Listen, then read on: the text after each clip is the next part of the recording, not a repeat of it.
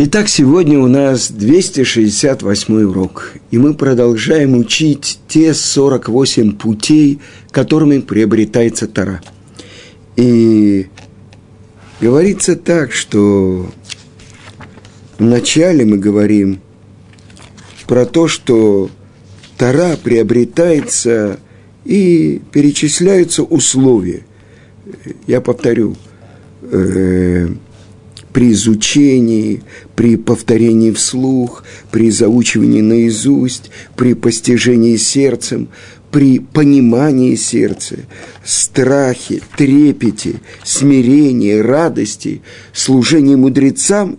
И вот сейчас мы приходим при связи учеников.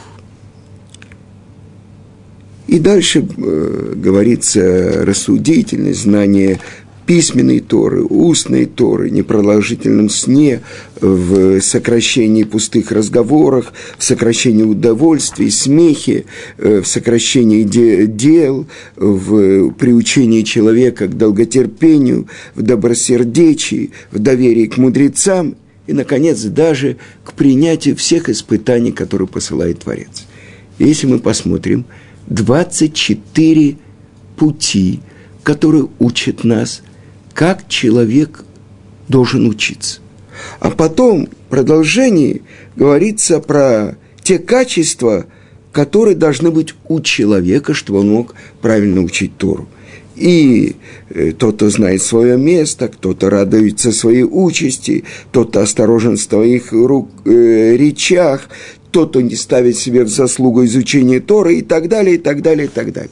И вот один из комментаторов, это его зовут Мидраш Шмуэль, он обращает внимание, что все те вещи, которые имеют отношение к путям приобретения Торы, изучения Торы, они начинаются с буквы «бет» а 20, 24 э, вещи, которые говорят про качество характера еврейского мудреца, они начинаются с буквы «гей». И о чем же это говорит? Почему это именно так? Ведь на самом деле мы бы подумали, человек, у которого есть такие-то и такие-то хорошие качества, вот он может учить Тору. Чему же учит нас Тана – тем, что он говорит, вот так приобретается Тора. И это условие. Почему он вначале говорит о том, как надо учиться, а только потом, что имеет отношение к сути человека. И так он объясняет. Сначала человеку надо погрузиться в изучение Торы и исполнять все те вещи, которые помогают ему приобрести Тору трепете, в страхе, в скромности, в радости. Благодаря этому погружению в Тору человек сможет защититься от своего дурного начала. И так написано в трактате Шаббат. Говорит Творец, обращаясь к еврейскому народу. «Я сотворил дурное начало в человеке, и я сотворил Тору, благодаря которой он может защититься от него» когда человек изучает Тору в скромности, тем самым он достигает более высоких ступеней и может достичь того, что называется анава, то есть смирение. То есть Тара дает ему смирение. И это смирение остается с ним навсегда. И это похоже на то, что написано в трактате Брахот – говорит Творец. Творец дает мудрость мудрому. Сначала непонятно, надо было бы дать мудрость глупому. Нет. Тот, кто понимает, что такое мудрость, и ценит ее, ему Творец дает. Мы уже приводили пример. Если отец э, занимается продажей бриллиантов, и он э, даст своему сыну бриллиант, он на улице поменяет ее на пуговицы. Или как в Израиле принято э, в хедерах играть на джулот, что это косточки от абрикосов. И вот приходит сын, счастливый, за какую-то стекляшку ему дали мешок косточек от абрикоса. Это глупец. Ему дают бриллиант. Но если он понимает, что такое мудрость, Творец ему добавляет. Итак, остановимся на то, что мы должны учить в нашей Мишне.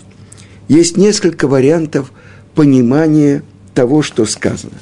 Бедигдук хаверим, сказано в уточнении, э, как бы буквальный перевод, э, среди друзей.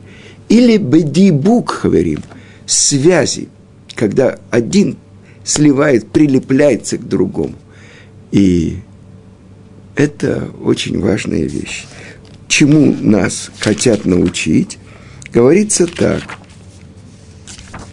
что когда человек учит Тору с другими, с друзьями, объясняет это Равхайм из Воложина, что это называется пильпуль, то есть глубокое постижение Торы. И сказано «Эц хагимки ламакзикимба». То есть Тора, она является деревом жизни для тех, кто поддерживает ее или держится за него.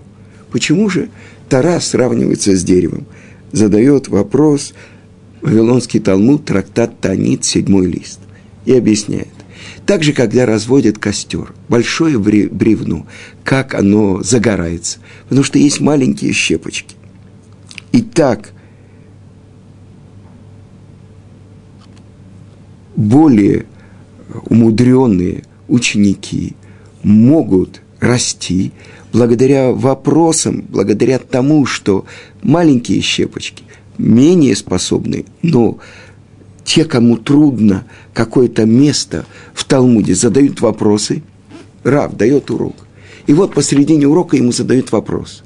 И он отвечает, то есть он находит ответ сейчас, на наших глазах рождается Тара. А известный случай, мне рассказывал один человек, когда Рав давал урок, и один ученик задал вопрос, Рав подумал и сказал, так как на этот вопрос у меня нет ответа, и это опровергает все то, что я хотел сказать, сегодня я не буду продолжать давать урок. Это величие Торы. Когда человек учит Тору и любит Тору, любит саму мудрость, а не себя. И это невозможно, невозможно себе представить ни в каком другом мире, кроме мира Торы. Когда приехал Елель из Вавилона, и э, семья Бен Бетейра э, были наси, были главами еврейского народа, то когда они не знали ответ на какой-то вопрос, а он ответил, они тут же назначили его наси. Это возможно только в еврейском народе. Итак, что же это значит дикдук? Уточнение. Сказано, что человек гораздо больше постигает, когда он учит с другим. Но вы знаете, что говорится так, что найти пару для изучения Торы – это так же трудно, может быть, даже труднее, чем найти своего свою суженую. И это говорится так, что Творец рассечения моря, по которому прошли евреи, это так же трудно, как э, соединить части, две половинки целого, чтобы мужчина нашел ту, которая для него предназначена, а когда вместе учит Тору, это большое-большое счастье, когда один дополняет другого и помогает другому расти. Я хочу поделиться сегодня. Меня в Колеле я получил нового хавруту. Три года я учился с одним э, моим другом, а сегодня я перешел в другой. И я прощался со своим другом, с которым три года учил в этом колеле, и я ему сказал, что он должен открыть свой собственный колель, потому что вещи, которые он понимает, он очень точно объясняет. То есть, как будто, когда я приходил учиться, у него уже были готовые э, ответы. И мне приходилось разбивать их и пытаться найти там слабые места. Э, потому что, конечно, он уже ну, больше меня учит эти вещи, о которых мы говорили. Иногда мне удавалось все-таки пробить, и он должен был пересматривать всю свою систему. Но он уже пишет книги на тему, которую мы учили. И я ему сказал, что он должен открыть свой э, собственный колледж, быть э, преподавателем. И а сегодня я получил Хавруту, тоже очень большой э, мудрец, но вместе с ним я могу пахать, могу открывать заново. Потому что когда учится Мишна, это отличается от изучения Талмуда. Потому что Талмуд – это объяснение на Мишну. Э, а Мураим задают все возможные вопросы на Мишну и выводы свои выводят, чтобы правильно ее понять. А Седер Таарот нету, нету, нету Мишны, нету Талмуда. И поэтому надо учить как бы заново. И сегодня у меня было большое открытие. Это десятая глава трактата Негаим. И как будто в первой фразе сказано одно – и вторая фраза опровергает ее полностью. Но после того, как мы учили, вдруг я это увидел, и тогда что открывается? Что неправильно учить однозначно первую фразу, потому что вторая ее опровергает, и тогда уточняется, что сказано в первом. И это большое открытие. Тогда понятно, один из комментаторов э, Мишны, Раш, Равшимшин, он строит свое объяснение, теперь я понимаю, почему он так это объясняет. Потому что я открыл, трудно, первая фраза противоречит второй. И это открытие, это изучение Мишны. Но теперь давайте посмотрим, что, благодаря чему человек растет, когда учит Тору Бедибук Хаверим дикдук, выбрать того, кто тебе подходит, с которым вместе ты можешь больше расти в Торе. А дибук хаверим – это связь. В современном иврите девек – это клей. Приклеиться к другу. Кто называется в Талмуде хавер? В сленге это совсем другое. Это может быть и член партии, хавер мифлага, но язык Талмуда учит нас другому – Хавер, так называется еврейский мудрец. Хаврута – это с кем ты вместе учишь Тору. И тогда это хибур, это связь. Потому что то, что дает человеку расти и связывает его с корнем его души, которая в самых высоких духовных мирах, это его связь с Торой. И благодаря тому, что он учит с Хаврутой – он задает свой вопрос, Хаврута ему отвечает. Он выдвигает какое-то мнение, Хаврута его опровергает. Он должен привести новые десятки доказательств, чтобы утвердить свое мнение. И это самая большая радость, когда человек как бы открывает заново это безграничный источник живой воды. И сказано, что Маян – это источник воды. Даже части его можно очиститься. А микве – это собрание воды. Только когда там есть такое количество, чтобы человек мог полностью погрузиться. Это 40 сыя. Так вот, Тарас сравнивается с живым источником, потому что постоянно все новая, новая порция воды выходит. И это радость, когда ты имеешь к этому отношение. И это то, что мы с самого начала сказали. 24 пути приобретения Торы. А когда ты входишь, когда ты прикасаешься к этому живому источнику, для чего мы учим Тору? Не для того, чтобы называться раввинами, большими мудрецами, для того, чтобы нас перед нами вставали, а для того, чтобы превратить себя в источник – Торы. Вы понимаете? Свиток, который идет на двух ногах. Так вот, я хочу привести вам то, что написано в Талмуде. В трактате Евамут, известный Талмуд, все знают, это 62-й лист, говорится про 24 тысячи, вернее, про 12 тысяч пар учеников Раби Акивы. И сказано так, я процитирую вам Талмуд, что у Раби Акивы было 12 тысяч пар от Антипроса до Мигвата. И все они умерли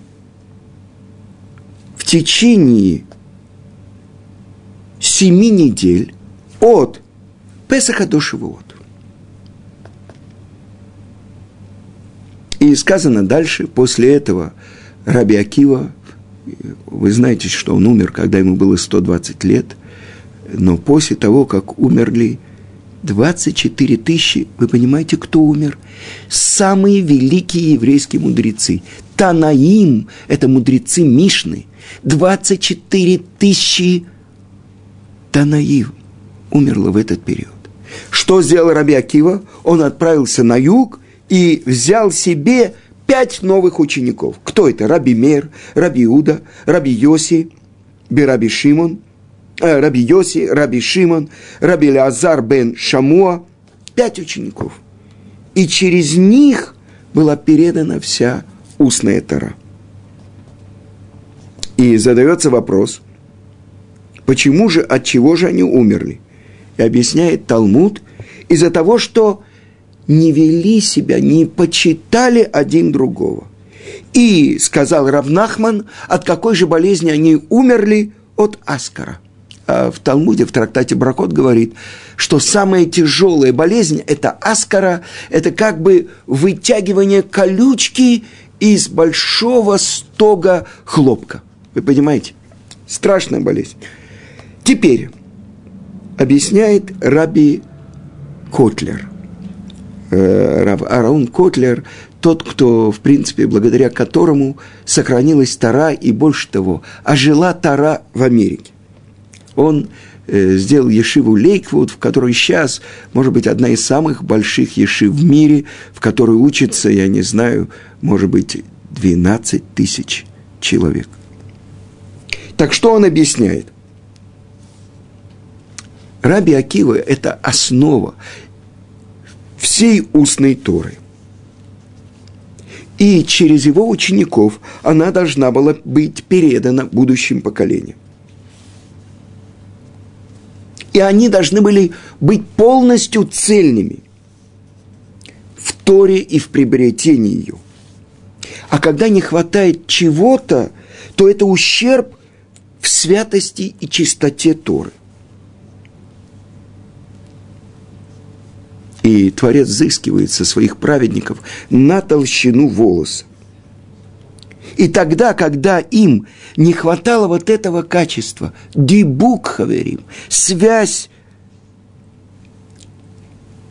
между двумя учениками, которые учат Тору, связь между ними, тогда эта Тора не цельная. И тогда они не были достойны, чтобы передать дальше Туру. И так написано в трактате Шаббат. Обратите внимание, кто это говорит. Это говорит Раби Шимон бар Йохай. Раби Шимон бар Йохай – это один из пяти учеников, который на старости лет, один из пяти этих учеников, через которых передана вся Тора. Он объясняет – от чего приходит болезнь Аскара. И он говорит, из-за битуль Тора, из-за того, что пропускают время и не учат Тору, отмена Торы. Как же можно такое сказать? Самые великие мудрецы, ученики Раби Акивы умерли. Они же посвящали себя все время изучению Торы. Что же это такое битуль Тора? Из-за отмены Торы. Из-за того, что они пренебрегали Торой, они умерли. И тогда объясняется. Что один из 24 путей приобретения Торы – это дебук, хаверим, это связь между теми, кто учит Торы. А человек, который без окружения, без друзей, с которыми он учит Торы, которые его поддерживают, в этом есть ущерб. Тогда мы с вами сказали, кто называется мудрецом, это то, что мы учили, Бензома учит. Тот, кто учится у каждого человека. А если не вели себя почтительно один к другому, не уважали один другого, значит, не хватает получения Торы от другого. И тогда это ущерб в самой Торе. И тогда это битуль Тора, отмена Торы. И приводится другой пример из трактата Танит, 23 лист. И сказано, что был такой великий праведник в Иерусалиме Хони Амагель. Когда была большая засуха, и буквально была угроза для жизни евреев.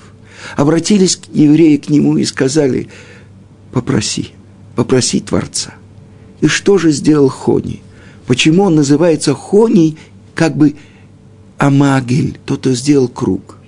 Он вышел из своего дома, пошел в пустынную местность, взял вокруг себя, очертил круг и сказал, Творец мира, я не выйду из этого круга, пока ты не пожалеешь и не смилуешься над еврейским народом. Пошли влагу, пошли дожди. И вдруг появились тучи, и начал накрапывать меленький дождик.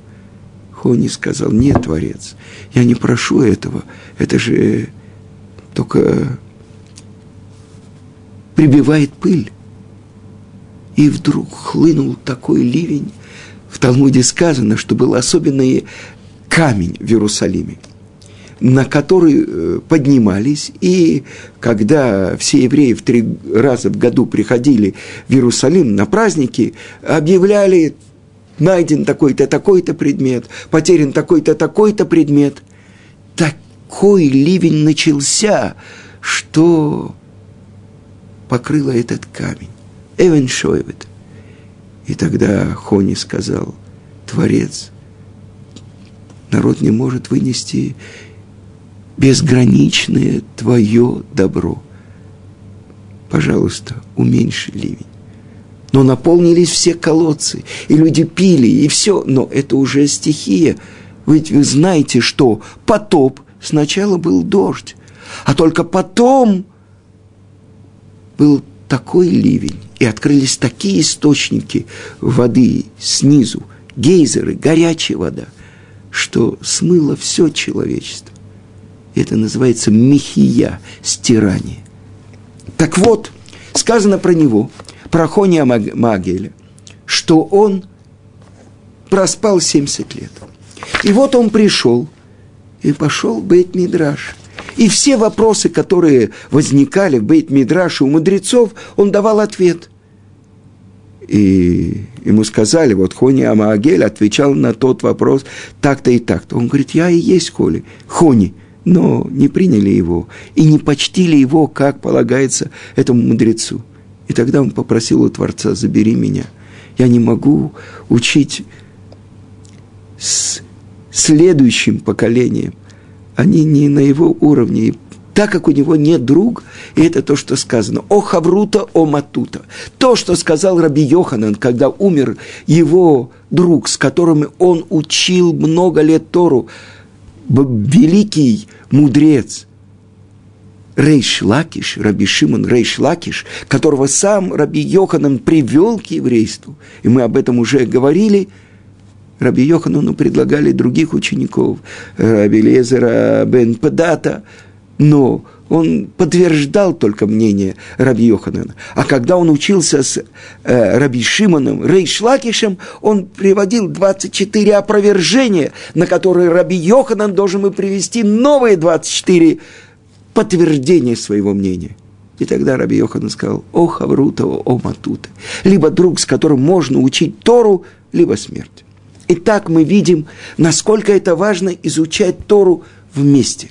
И это я приведу один пример, который приводит Рав Швадрон, известный э, Даршан, э, толкователь Торы, тот, кто давал уроки, Раби Швадрон, Раби Шалом Швадрон, он приводит такой пример, что в Литве, это было, может быть, сто лет тому назад, был очень большой мудрец, богатый еврей, которого звали Равдоныш – он посвящал время изучению Торы, торговал лесом, большие заработки были.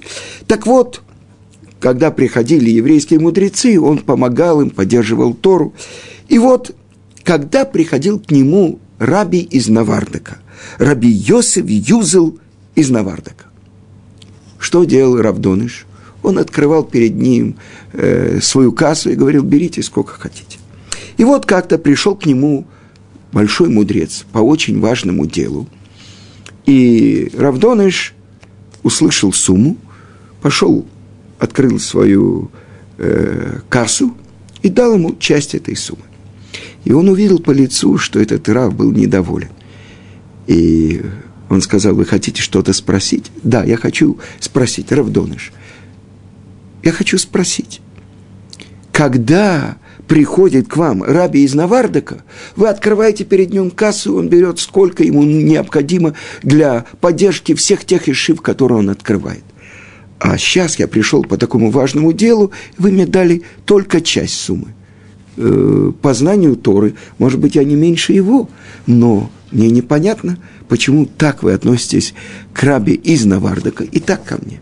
И Равдоныш усмехнулся и сказал, вы разрешите мне действительно ответить на этот вопрос? Да.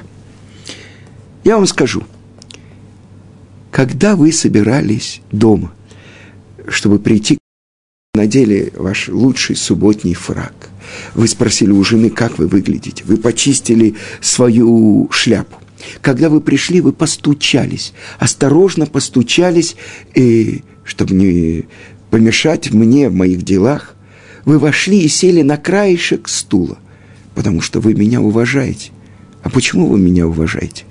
Не потому, что я больше мудрец, чем вы. Несомненно, вы гораздо больше меня понимаете в Торе. А из-за моих денег. Тогда вы этим показываете, что вы уважаете и цените очень мои деньги – Тогда я тоже говорю, я тоже люблю и ценю свои деньги, поэтому я вам даю часть. Но когда раби из Навардака приходит ко мне, он говорит мне, Доныш, Доныш, что с тобой будет? Что у тебя есть? Сколько Торы ты учишь? Как ты исправляешь свои дурные качества? Только деньги, деньги, деньги. Что он показывает? Что мои деньги для него ничего не значат. А, значит, только Тора, которая высшая ценность. Поэтому что, я тоже считаю, что деньги ничего не значат. Я открываю ему кассу и говорю, берите сколько хотите. В этом очень важный ключ. То, что человек ценит больше всего, это говорит о самом человеке. И поэтому, когда ученики Раби Акивы недостаточно уважали один другого – в этом было ущерб в получении Торы. Потому что когда один с другим связан так, что он получает от него Тору, он называется хавер, потому что это хибур, это связь для того, чтобы выкопать этот источник, источник воды живой. И я хочу вам сказать, что когда возникает вопрос, мой Рошколель сказал, плохой ответ, что он делает? Он просто убивает вопрос. Хороший вопрос – это как бриллиант, потому что он дает возможность получить новый ответ. То есть зачерпнуть немножко из этого источника воды живой. И это то, что помогает человеку приобрести Тору. И это называется дибук хаверим, связь с друзьями, благодаря которым открывается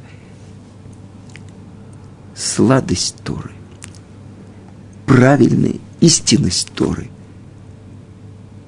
Но дальше мы продолжим эту тему, потому что то, насколько человек окружен теми, кто помогает ему постигать Тору, то настолько он может расти, и растут все. И это место называется Бейт Мидраш, место толкования, изучения, получения Торы, или Ешива. Ешива, где собираются все вместе, те, кто хотят вместе расти, держась за дерево жизни.